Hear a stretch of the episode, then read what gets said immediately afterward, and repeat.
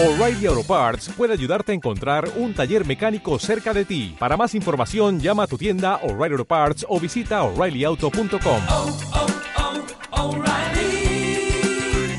oh, Parts. Cada vez más mujeres están presentes en las barras, mezclando y también bebiendo buenos aperitivos. Hoy, en Bartenders en Movimiento, la delicadeza de un aperitivo. ¿Qué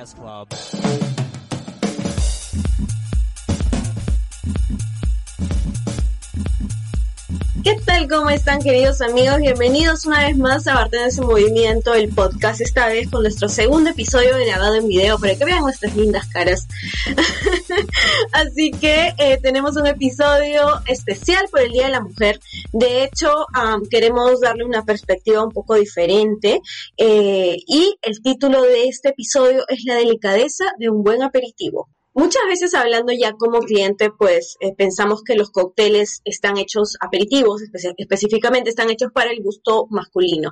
Pero no es así porque los cócteles no tienen género de gusto.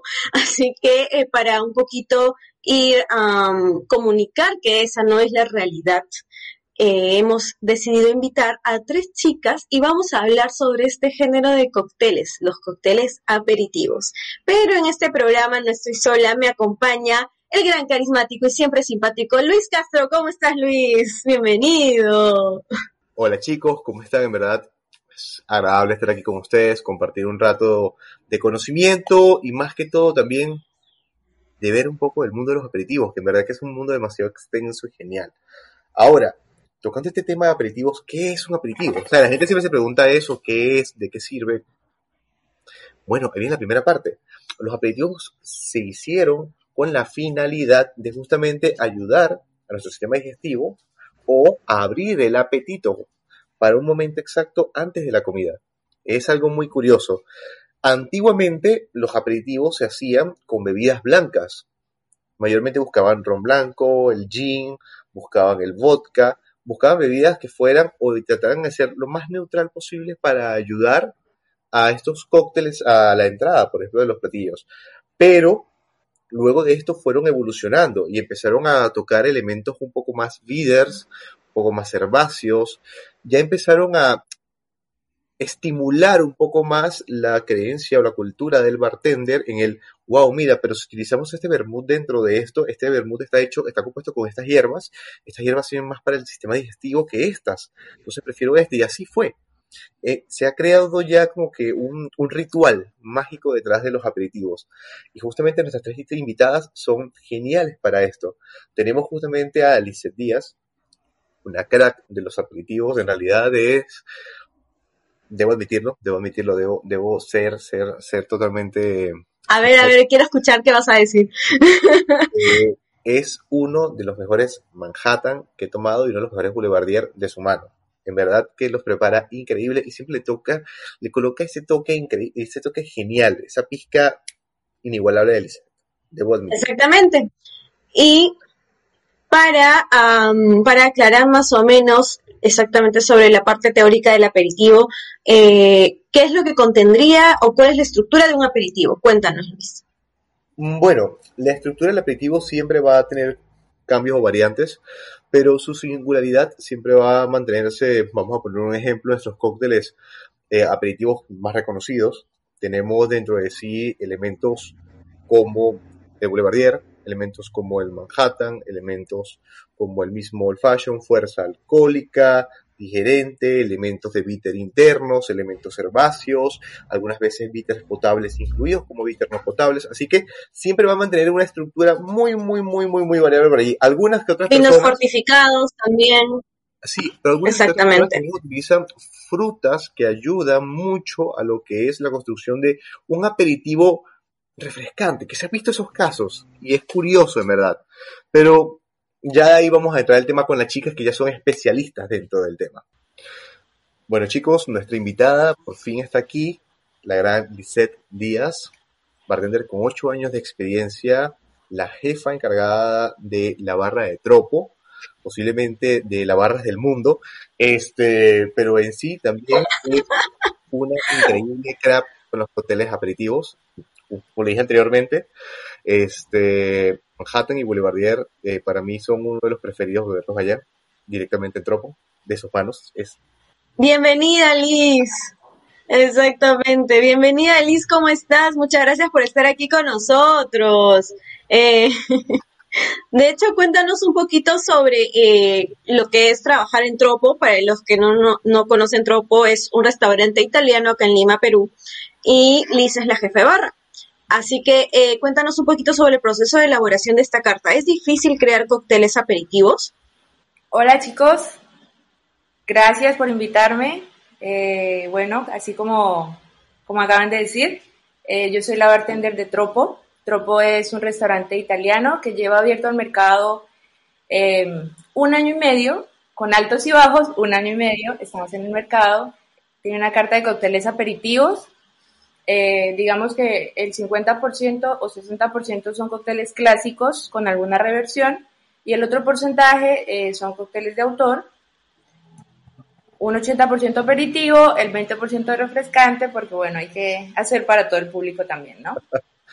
Eh, les cuento, cuando empezamos esta carta, cuando, cuando hicimos esta carta, la hicimos, bueno, la hice yo, pero hablo de mi equipo en general porque ellos, entraron luego y colaboraron con algunos detalles. Eh, empezamos con el concepto del restaurante, ¿no? Cuando te dicen eh, el concepto del restaurante, me dijeron, bueno, va a ser un restaurante netamente de comida italiana, se van a utilizar la mayor parte de insumos italianos eh, y va a ser comida artesanal en su mayoría, pues de, de ahí partimos para, para, hacer la carta, ¿no? Eh, eh, esta parte es muy buena porque, pues, como todos los bartenders sabemos, Italia tiene de dónde escoger eh, los productos que tienen ellos son maravillosos. Y esa parte me, me favoreció. eh, tengo que aceptarlo eh, porque, bueno, amaros, bitters en general son súper, son muy fáciles de trabajar, entonces empezamos por los productos, ¿no? Definimos qué productos íbamos a utilizar y de ahí empezamos a hacer la coctelería que queríamos. Ahora, Liz, una pregunta. Por ahí vamos, vamos a profundizar un poco más. Dale. ¿Qué tan difícil o qué tan fácil es crear un cóctel aperitivo? Bueno, para mí, personalmente, yo creo que cada persona tiene su experiencia con, con cada tipo de coctelería y para mí es fácil. Eh, creo que me la llevo súper bien con esta categoría, es con la, con la que mejor me la llevo. Así que, eh, como todo parte de la coctelería clásica, como todo tiene que partir de ahí, entonces eh, reversionar a mí no me parece tan complicado. Es cambiar insumos, lograr equilibrio entre los sabores y seguir adelante. Es la forma en la que trabajo, ¿no? No, y está bien, en verdad. Es una forma muy alineada y muy exacta, porque vas directo como que al punto y atacas justamente con los ingredientes que tienes a la mano. Me parece que en realidad es la forma en que se debería trabajar correctamente. Pero ahora que estamos tocando sí. justamente la elaboración de aperitivos, la elaboración de aperitivos en sí, ¿te parece que es incomprendido esta categoría aquí en Perú? Sí, definitivamente. ¿Por qué? Es un sí definitivo. es muy poco el porcentaje de clientes que llega eh, conociendo el aperitivo, ¿no? O, o definido con, con, el cóctel que quiere probar, eh, ¿no? No, es muy poco. Podemos contar que de 10, 1. Entonces, wow. es, tiene su proceso, ¿no? Llegar al cliente, por ejemplo, en el restaurante, eh, en Tropo, hacemos eh, esa labor, ¿no? El bartender llega a una mesa, llegan unos, unos comensales y el bartender va a la mesa, le explica la carta, le explica de qué se trata, eh, si el cliente está interesado en alguna de las bebidas de la carta, se le explica más profundidad, explícitamente, diciéndole que son sabores intensos, ¿no? Si es bitter, bitter, eh, si es intenso en alcohol, se le explican esos detalles para que cuando el cliente tenga la bebida en su mesa no choque. Claro. ¿no? Porque ha pasado, ya nos ha pasado, que cuando no hacemos esta, esta, este ejercicio, te devuelven el cóctel.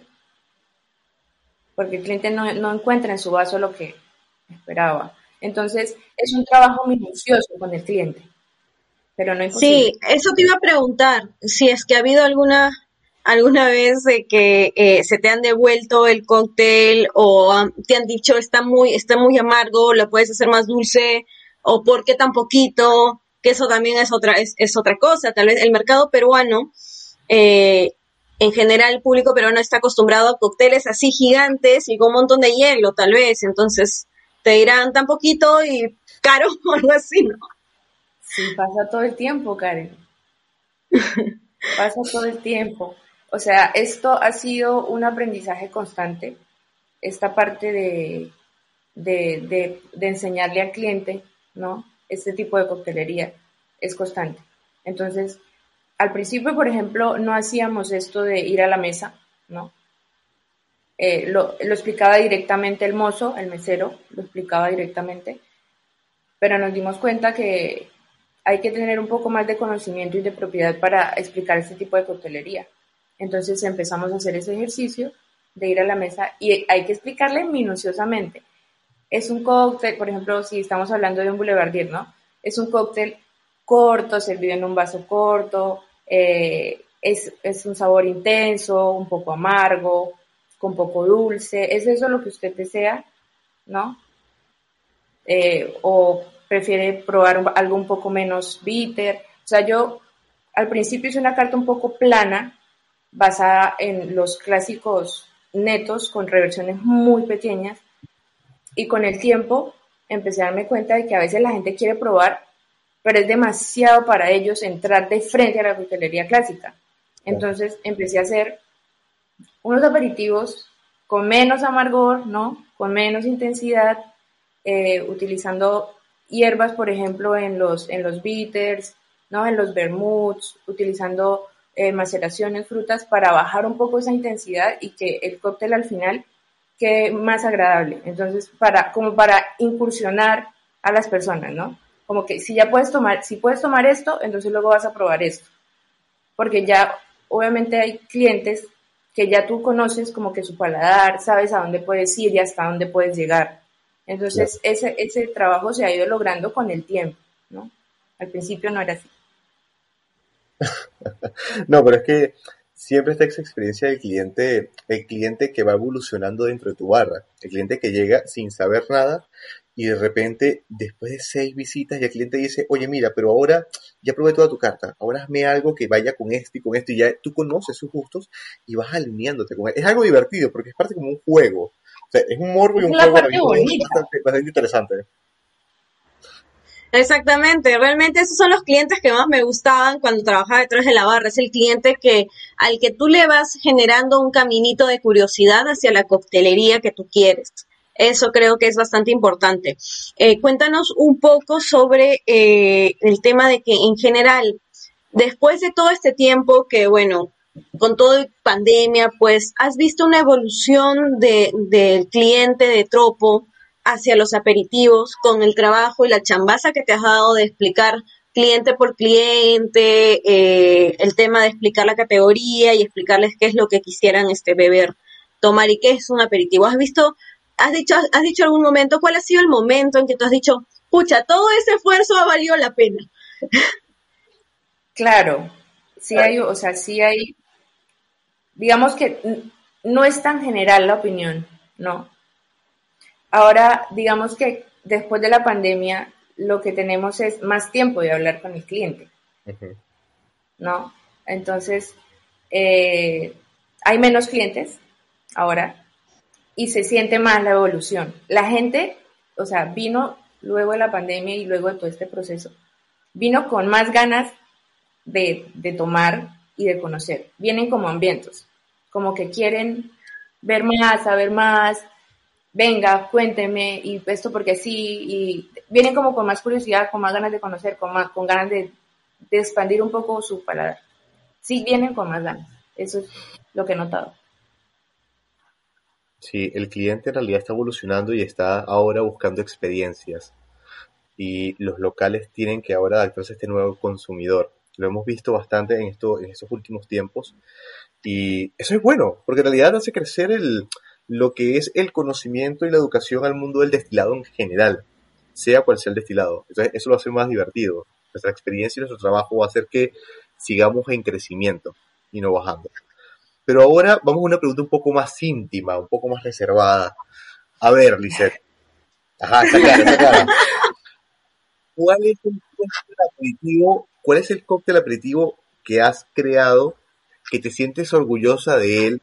Y dinos tu receta. Wow.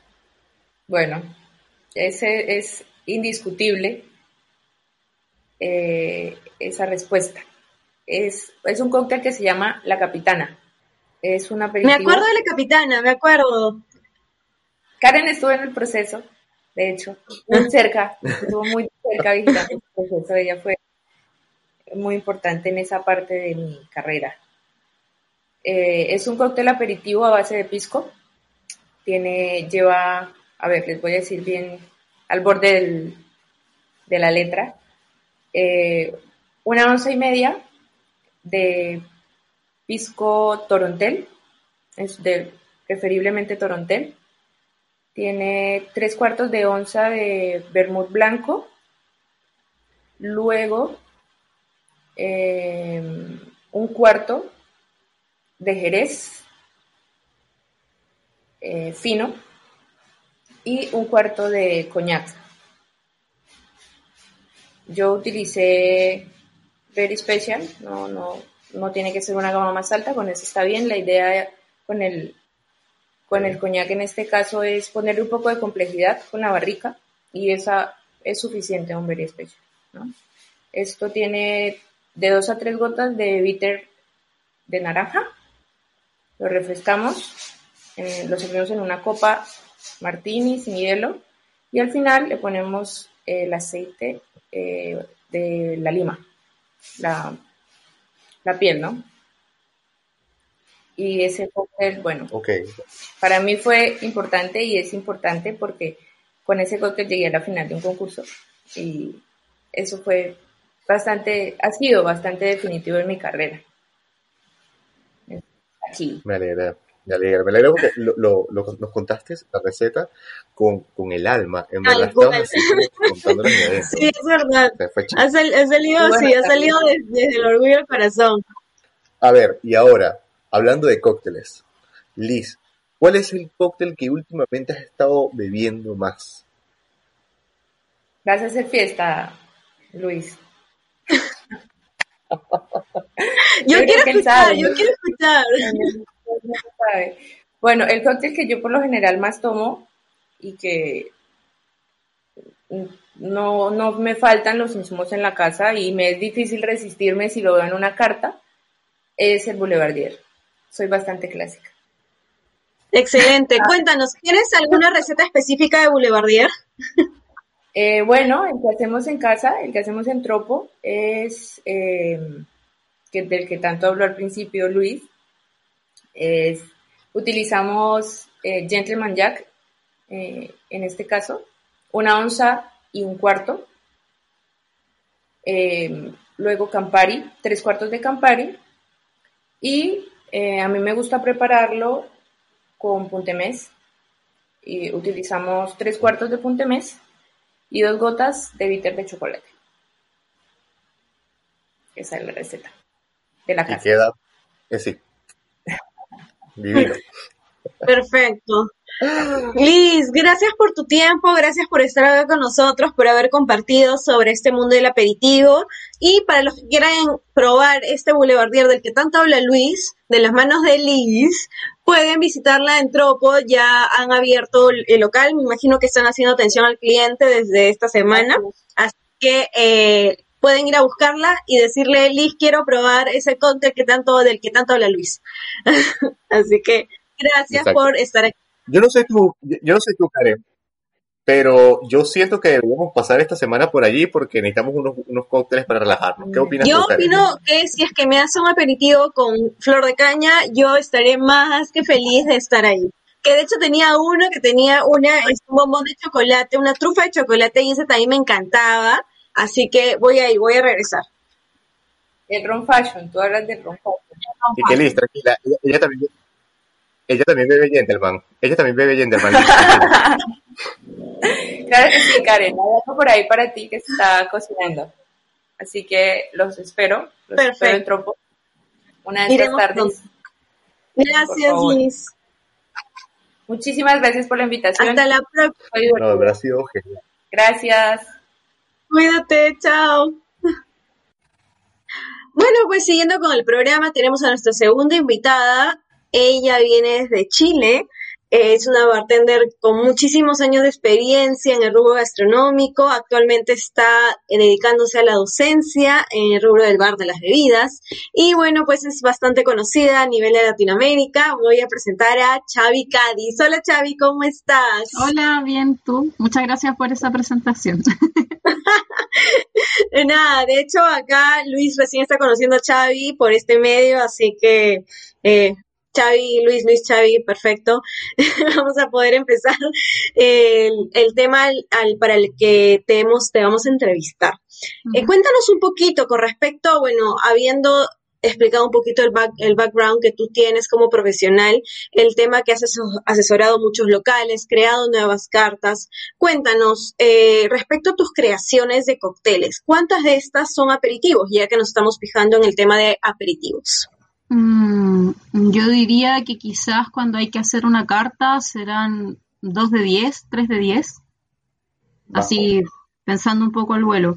Sí, igual, no sé, o sea, igual el público chileno no se concentra tanto en el tema de los aperitivos, siempre piden como tragos más cítricos, más eh, dulces, harta burbuja, entonces igual eh, cuesta, no estoy diciendo que no hay un público, existe, pero es como bien pequeñito con el porcentaje que ya les di, eh, pero cuesta un poquito la introducción de aperitivos muchas veces, por desconocer la categoría, por pensar que es algo muy alcohólico, por pensar de que va a ser algo terrible, prefieren no arriesgarse y se entiende a preferir otro tipo de, de cócteles. Me imagino que te ha tocado, como a todos o a muchos, con la experiencia de cuando piden el cóctel sin tener mucho conocimiento y de repente te lo devuelven y dicen, no, no, no me gusta. Pero es justamente por ese, esa, esa pequeña línea de sabores en la cual el cliente choca y dice, oye, ya va, ¿qué es esto? Y cuando Sí, le, comentas que es un aperitivo, el por qué, qué contiene, entonces ahí es cuando él dice, ah, ahora, ahora entiendo. Entonces, me imagino que también te ha pasado eso. Es que fue la tercera palabra que dijiste, el gusto. Es un tema de gustos, no, no, no de ejecución, ni de categoría, ni de calidad, es un tema de gusto. Y el gusto es algo que se construye y que se adquiere culturalmente, entonces eh, es importante nuevamente como el, el culturizar y educar, que es como la que estoy ahora un poco, de explicarle a la gente lo que tú bien dices, contextualizar, como mira, te explico, este cóctel no sé qué y es un aperitivo por tal motivo, y explicar que lo que él está sintiendo no es incorrecto, quizás no es de su gusto, por- porque eso se hace, pero, pero sí, es importante eso como la explicación y sobre todo saber hacerla antes, en el momento en que tú estás haciendo la venta. ¿Por qué? Porque es mejor eh, preparar a alguien para algo que luego Exactamente. tratar de corregir algo que era súper arregla- arreglable antes que sucediese de forma no gustosa para el cliente. ¿Cachai? Bueno, hay una famosa frase que dice, es mejor pedir permiso que pedir perdón. Así que creo que ahí entra perfecto. El que avisa no traiciona, también esa... Ah, bueno, ese, es mejor. ese es mejor. Mucho mejor. Esa, esa la, la voy a No, no mis frases célebres. Exactamente.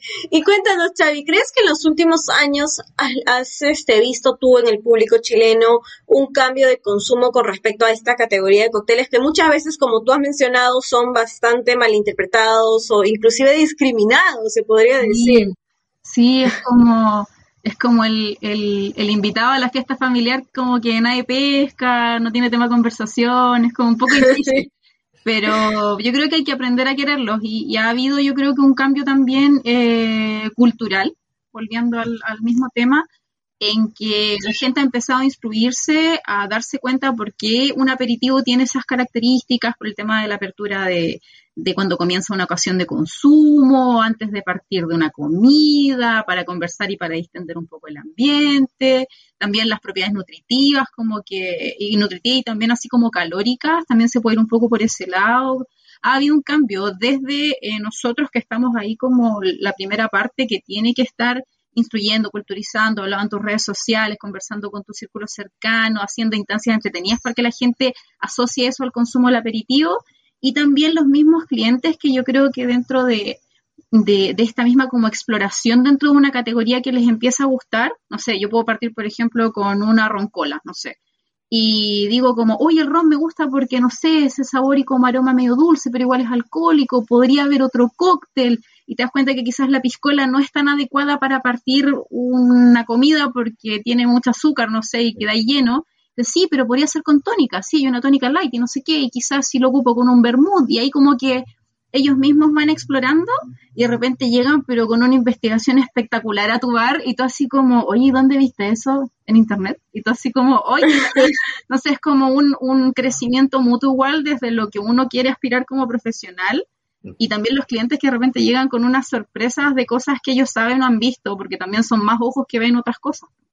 Bueno, sí, eso es algo que estamos justamente comentando hace poco con el equipo y es que el consumidor actual está evolucionando. O sea, no es el tipo consumidor que iba a los bares y ya pido esto y se acabó. No, él quiere vivir la experiencia, quiere entender de dónde proviene cada producto y ahí es cuando atacamos nosotros con ese conocimiento y es un toma y dame, porque también llegan ellos con conocimiento que uno no sabe y uno, wow, en serio. Mm. Y, empieza ese feeling, es increíble el, el nuevo consumidor que está, ah, que está apareciendo en estos últimos años. Y es algo genial, a mí me encanta eso, es una experiencia increíble. Mm. ¿Tú crees que la pandemia ha, este, nos ha beneficiado a nosotros los de, en el a nosotros los, los bartenders, en el sentido de beneficio en que todo este tiempo que la gente ha pasado en su, en su casa, tal vez le ha servido para investigar y un poquito más sobre nuestro, nuestro arte, nuestro mundo de las bebidas. ¿Tú crees que, o has visto que en Chile el consumidor está un poquito más como que empapado del tema gracias a este encierro que ha, hecho que tengamos la pandemia? Eh, a ver, así como, como presencialmente no lo he podido atestiguar porque no he estado trabajando en varias de forma activa por esto mismo y por otras situaciones y también que estoy orientando otras cosas, pero sí podría decirte que por la oferta que he visto que se está ofreciendo desde eh, eh, marketplace o e-commerce que están vendiendo productos, ya no venden como una promo, por ejemplo que es la bebida con el destilado, como highballs, no sé, sino que están vendiendo más aperitivos, están vendiendo otras formas de, consumo, también están creando contenido, probablemente porque el, mercado se lo exige, nosotros como consumidores estamos exigiendo, oye, muéstrame cómo se hace un martini, oye, explícame cómo se hacen tus productos. Yo creo que sí, la, la pandemia y todo este tema de estar también un poco en la casa, en la casa ha acelerado el tema del e-commerce, como esta cosa digital, y también, obviamente, entrar a, yo creo que el 20-30% de la atención diaria de nosotros que estar pegado en el teléfono. O sea, si, si no, no me meto por ese canal, estoy frito. Si estoy vendiendo de la misma forma que vendo en un bar, estoy frito. Entonces ahí entra un tema de que la gente dice como, oye, mira lo que me están ofreciendo, oye, voy a investigar y de repente ni siquiera tienen que meterse a Google, sino que ya existe el link o el suite up del Instagram y va directo al video y te dejan como pequeños teasers, como teasers en Instagram y después tú ves el video completo en YouTube.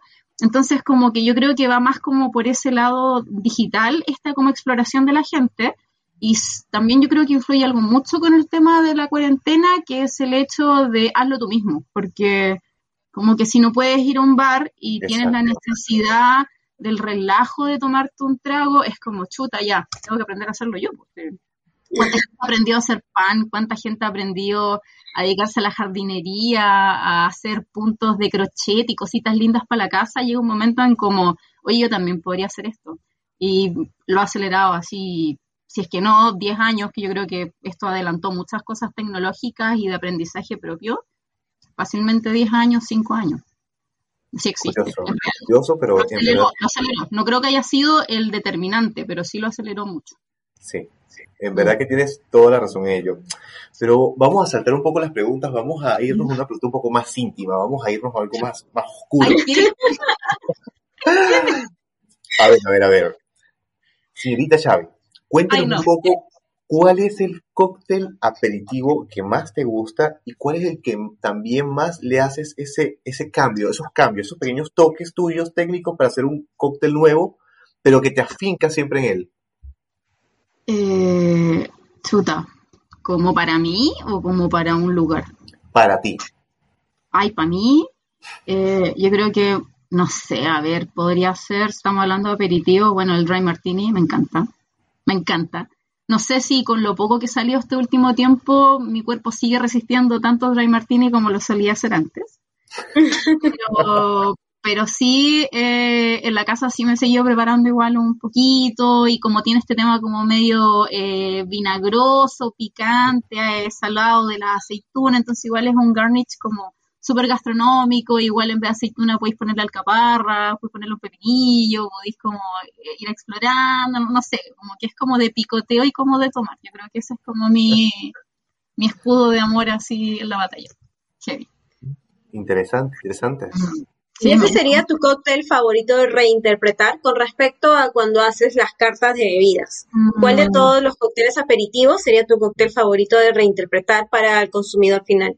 Yo creo que está entre ese y un Manhattan, puede ser, así cosas clásicas, porque igual al final no puedo buscar un, un, un aperitivo muy escondido que nadie va a saber lo que es y reinterpretarlo. O sea, para yo obtener una conversación de reinterpretación con ustedes dos, ambos tenemos que conocer la base de esa futura reinterpretación. Hay que buscar un contexto en común. Yo no puedo como hablar de un aperitivo muy rebuscado y el cliente así como primero explicar qué es eso y después explicar que lo reinventé sin que el otro sepa por qué lo reinventé. Es como, no, no, no se puede. Sí, Mm. tal cual, exactamente. Y cuéntanos, más o menos, ya que estabas hablando, bueno, de que el Dry Martini ha sido uno de tus cócteles de beber en esta pandemia, cuarentena que hemos tenido, pues ¿tienes algún otro cóctel que hayas tomado últimamente y que nos puedas compartir la receta? Eh, a ver, últimamente, bueno, tampoco he salido ni he visto mucha gente. Algo que me gusta mucho también, bueno, como estoy en mi casa, puedo hacer lo que quiera, ahí puedo tomar lo que quiera, lo has dicho, has dicho. lo encuentro fantástico. Eh, eh, las palomitas me gustan mucho. La paloma como cóctel, me encanta, me encanta. Como probar si queda, o sea, probar si queda mejor como una bebida gasificada sabor pomelo, o si el sirup le meto el pomelo, o si lo hago con jugo y le pongo una soda, como ir probando como ese toque de la burbuja, el pomelo que igual es importante, la sal de arriba que se le puede poner en el borde también, ir probando con las cascaritas de los cítricos que quedan de la preparación, o ponerle un poquitito de canela o algo dulce, no sé, como que también como es un cóctel con diferentes como estructuras, como que tiene una estructura de polvo, tiene una estructura líquida, tiene una estructura gaseosa, como que igual podéis ahí como empezar a experimentar y como estoy en mi casa y hago lo que quiero, he probado bastante con él. Mm. Perfecto. ¿Y tienes la receta, alguna de tu receta de tu paloma favorita? Simple, acá con lo que podía encontrar en el supermercado, acá al menos, eh, bueno, lo preparo muy simple. Dos medidas de tequila, hay un tequila blanco silver perfecto, eh, una medida de pomelo, una medida de eh, goma, 2-1 idealmente, y puede ser con una medida más de soda, o si no, se cambia la medida de pomelo por limón, un limón sutil rico, y se le agrega una bebida que acá igual es conocida que se llama 4, que es de soda, de soda de pomelo, Soda acá está en pomelo.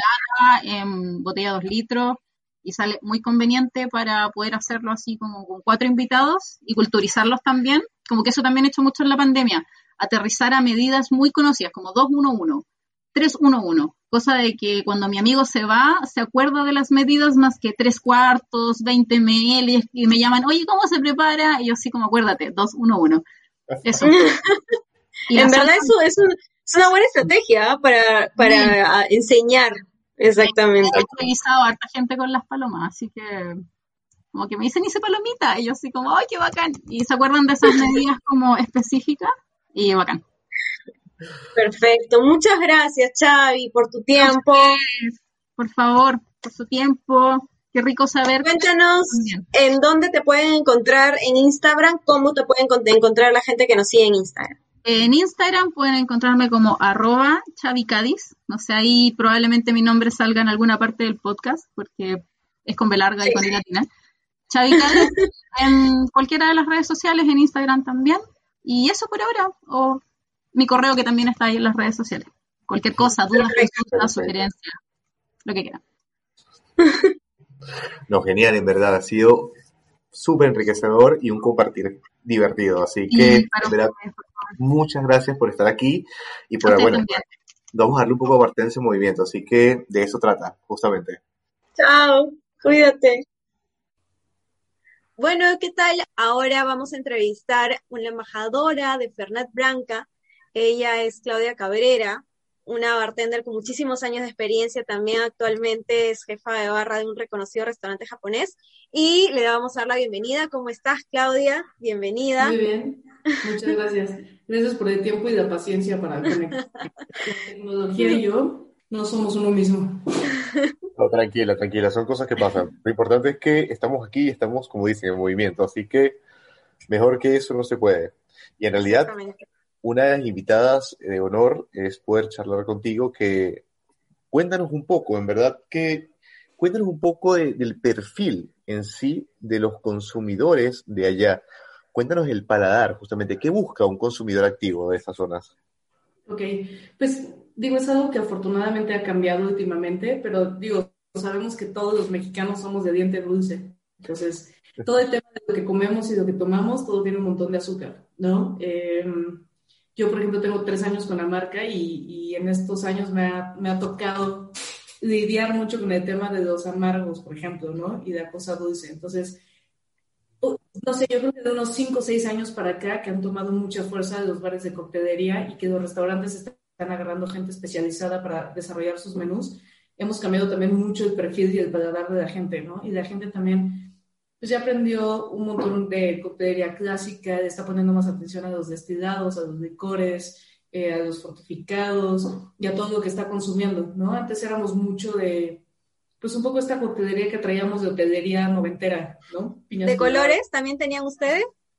Sí, claro. Sí, era lo que, o sea, cuando alguien decía cóctel, siento que en México era como algo con un montón de limón, un montón de jarabe, ¿no? Esconder el alcohol y que fuera un trago alcohol. de tomar. Entonces, ha cambiado bastante eh, hoy en día y lo ves mucho en los bares, ¿no? El, el boom del Negroni, el tema de Manhattan, los martinis. Entonces, digo, hay, hay público para todo, pero sí está creciendo muchísimo este tema de, de- de poner más atención en la coctelería clásica, ¿no?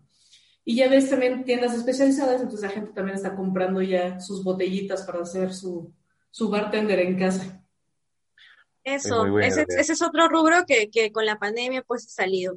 Y hablando específicamente porque el tema eh, principal de, de, de lo que lo que queremos centrarnos esta, en esta entrevista, en este programa, es eh, los aperitivos, la delicadeza del- de un buen aperitivo.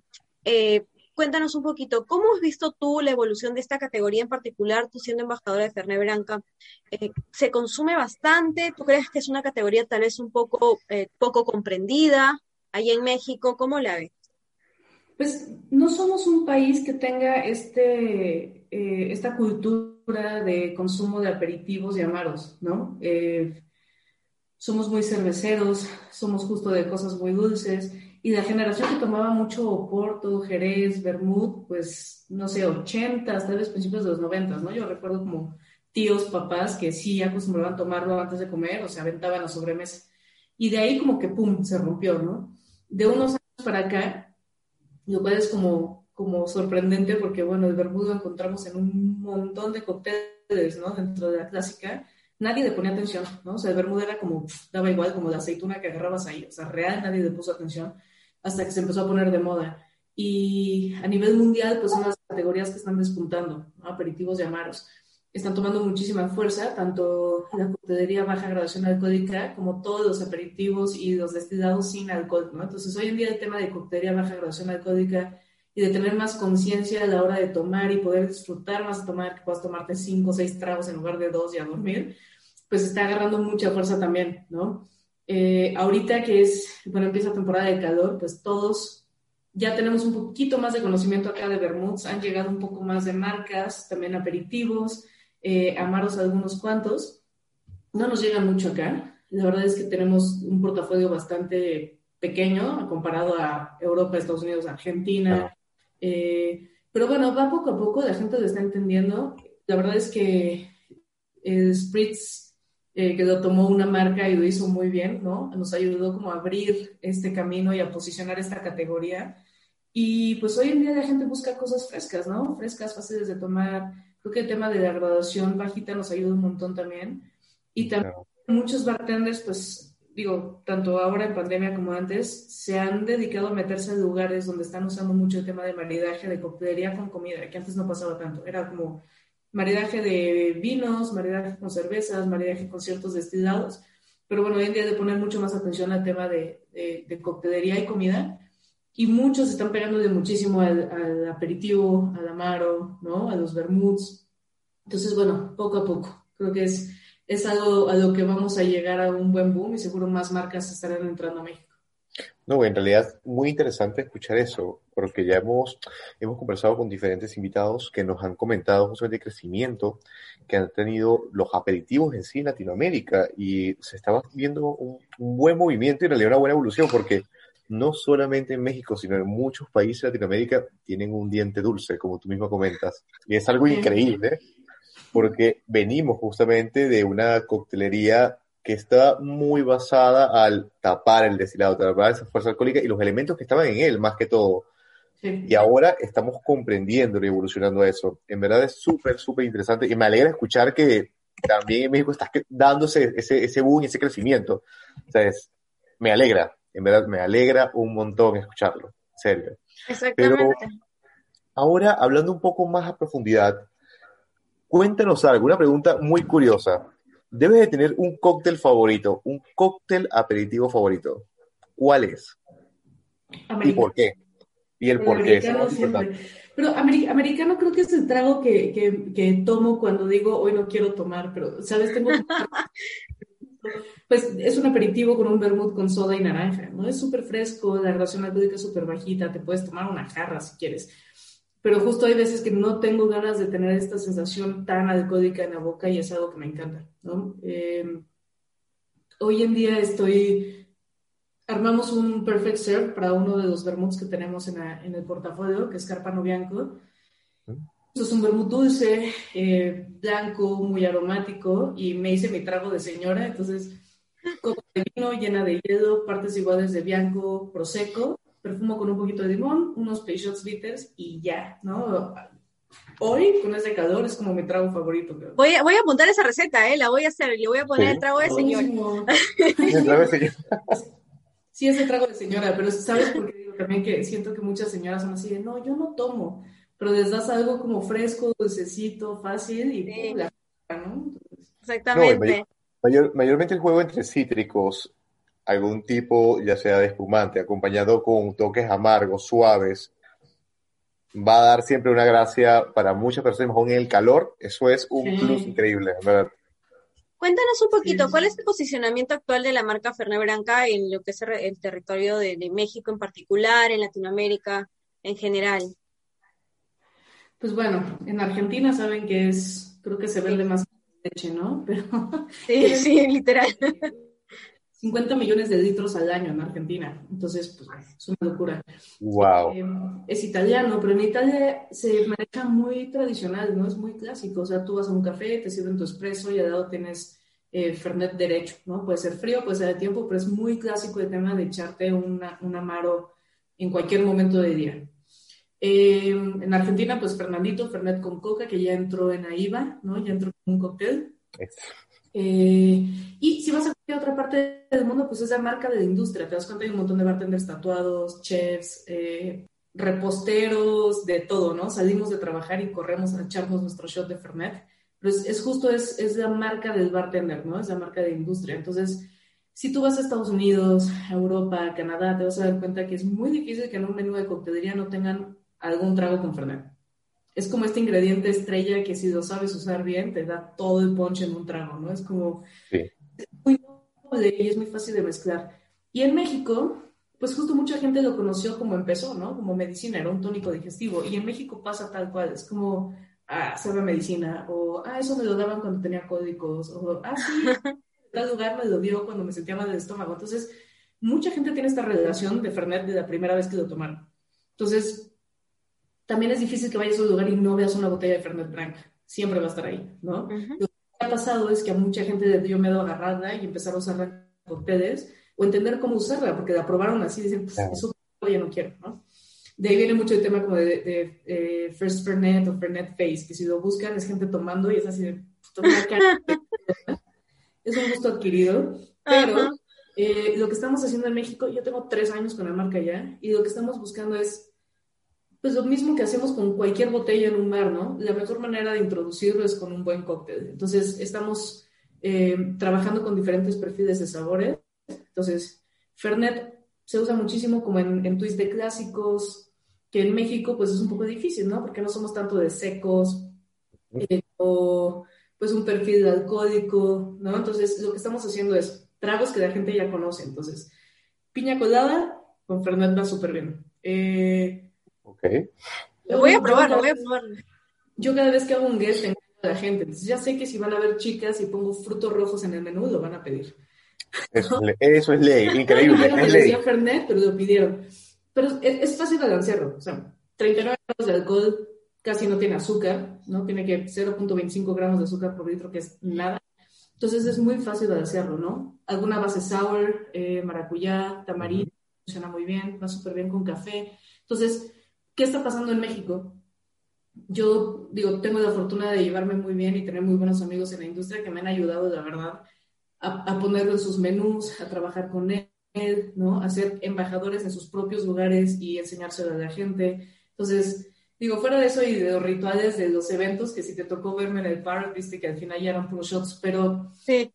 es, es que entiendan que es una marca divertida, que no es la marca de viejito Claro. ahí, ¿no? O del gerente lugar de 80 años que te tómatelo porque te sientes mal. Es, pues atrevernos a quitarlo de la barra y, a- y aprender a usarlo. Pero va por ahí, va muy bien. Eh, tenemos una comunidad de argentinos muy grande acá también que lo toman con coca, ¿no? Una comunidad de italianos bastante Claro. grande también.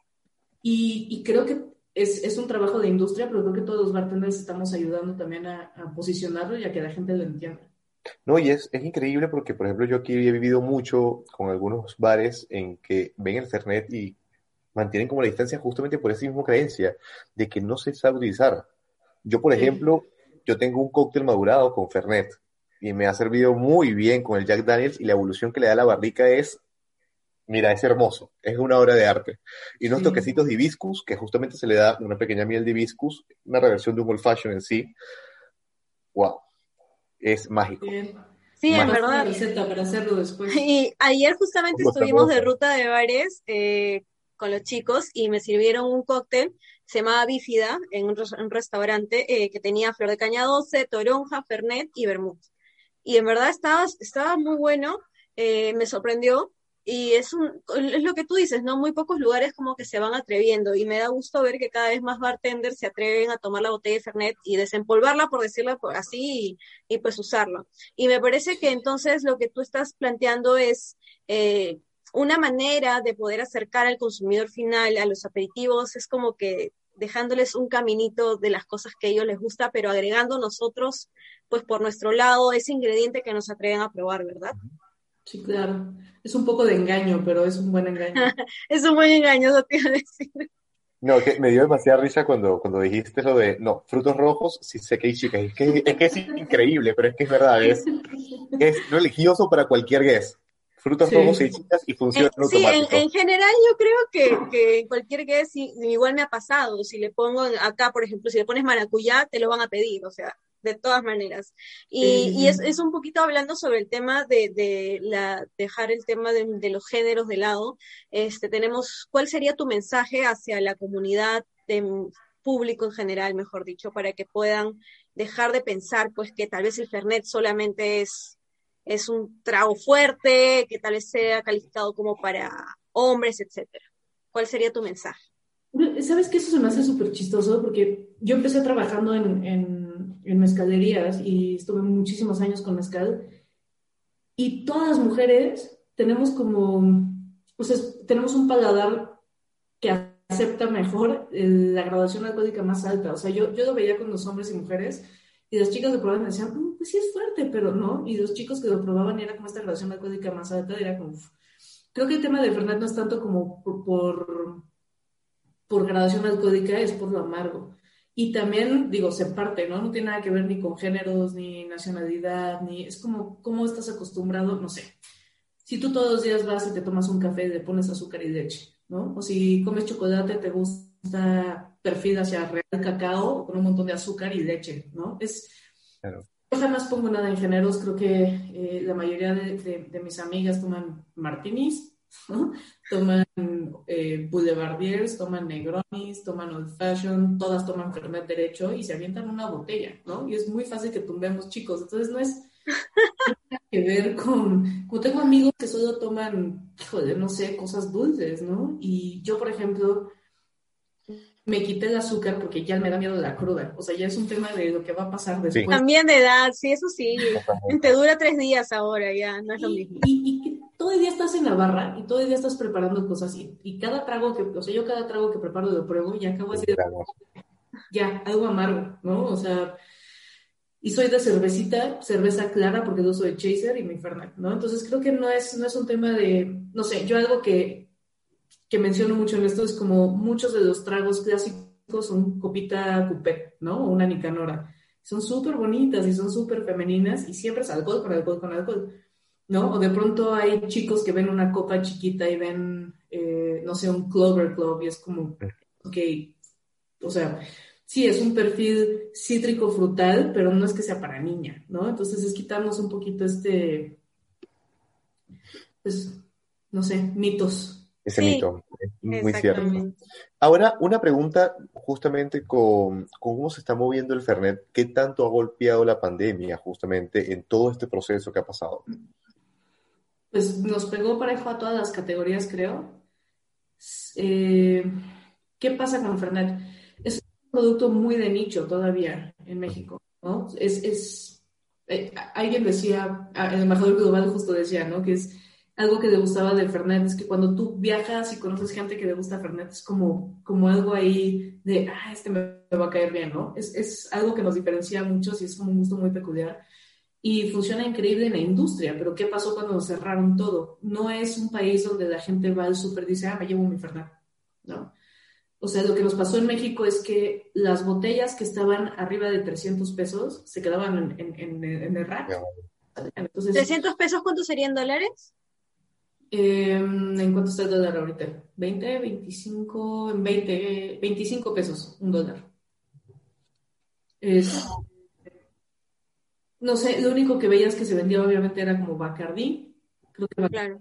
subió sus ventas una locura, ¿no? Vodkas muy baratos, Ginebra la más barata, licores los más baratos también y hasta ahí, ¿no? Eh, vino de cartón, o sea, toda la pandemia que me iba al súper a ver, era eso lo que salía y la cerveza voló. Entonces, pues obviamente cuando tienes un producto que nadie conoce, que no tienes un, un perfect serve tan eh, bajado en México como si estás en Argentina. O sea, en Argentina hubo escasez de Fernet, ¿no? Entonces, es claro, si estás en Nueva York, la gente también va y se los compra porque están acostumbrados a tomarlo y no Claro. porque sea parte de la industria, sino porque pues su paladar ya está mucho más desarrollado a esas categorías. Entonces, pues sí ha sido complicado.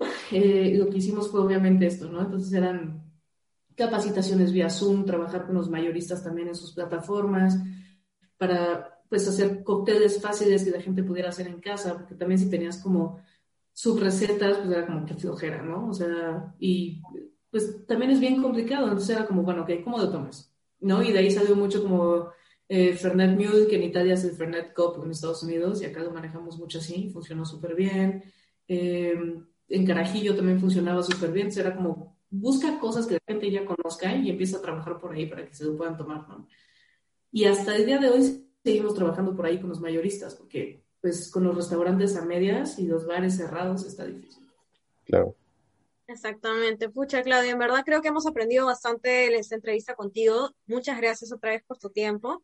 Y pues, ¿tienes algún consejo final para los bartenders que nos están viendo, que estamos pasando este difícil momento en toda Latinoamérica en general, en todo el mundo? No sé si tuvieras un consejo final para ellos. No, pues paciencia, ¿no? Yo también estoy viviendo loca por acá.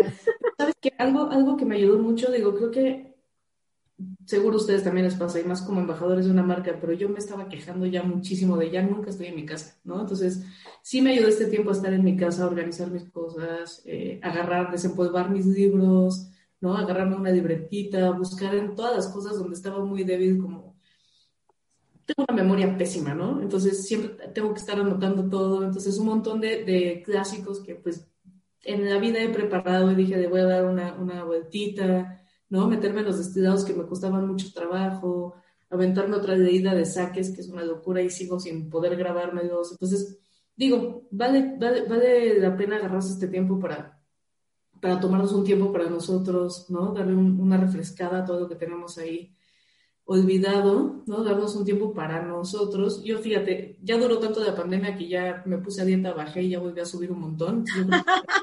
sí, me ha pasado igual, me ha pasado igual.